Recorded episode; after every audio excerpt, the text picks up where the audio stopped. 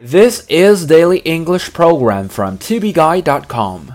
The word for today is back off. And back off means to move backwards from a certain position. Sometimes, if you back off, you move away in order to avoid problems or fight. Back off 这个短语既可以指物理上的后退，也可以指心理上的退让。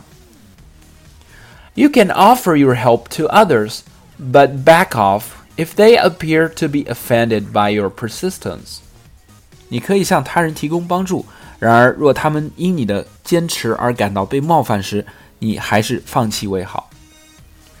You can offer your help to others, but back off if they appear to be offended by your persistence.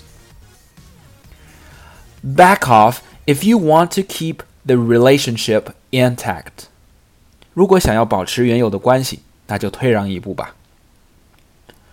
Back off if you want to keep the relationship intact. There is one thing I want to tell you, which would be very important in your life. Sometimes backing off a bit could be the best choice if there's a serious problem occurs. And this is what my grandfather told my father, and now I tell you, my son. Oh, yes.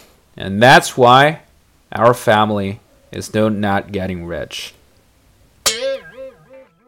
For more video series of my show, please check out my website at tubeguy.com or follow us on WeChat.